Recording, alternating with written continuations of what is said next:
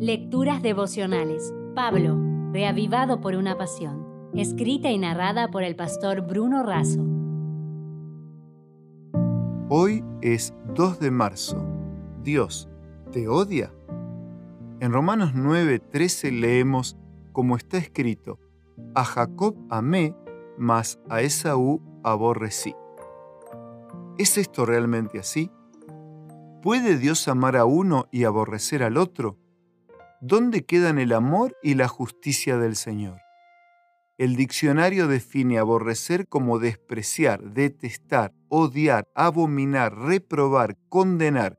Es decir, Dios ama a uno y desprecia, detesta, odia, reprueba, condena al otro.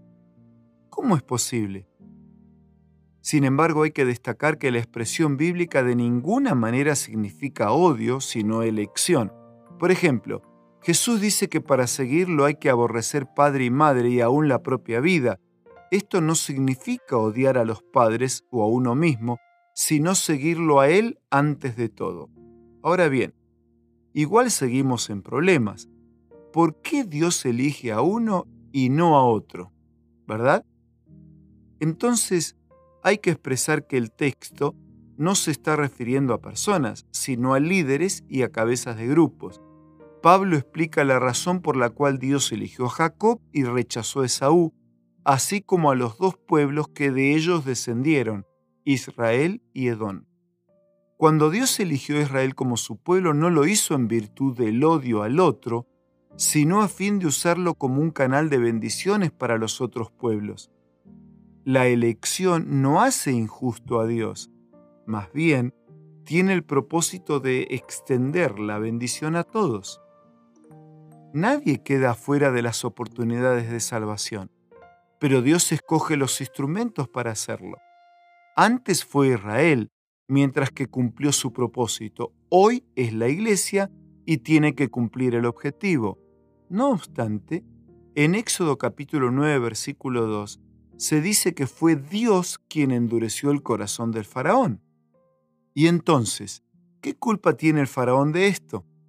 Aquí debemos recordar que en la Biblia a Dios se le atribuye lo que Él hace como también lo que Él permite, es decir, Él produce lo que no impide.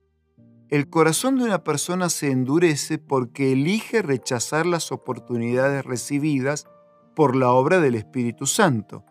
En cada oportunidad de salvación rechazada, se endurece aún más el corazón, y esto la hace responsable de su elección el surgimiento de las naciones, su desarrollo y su caída parecen muchas veces depender de su propia voluntad, esfuerzos, ambición o caprichos.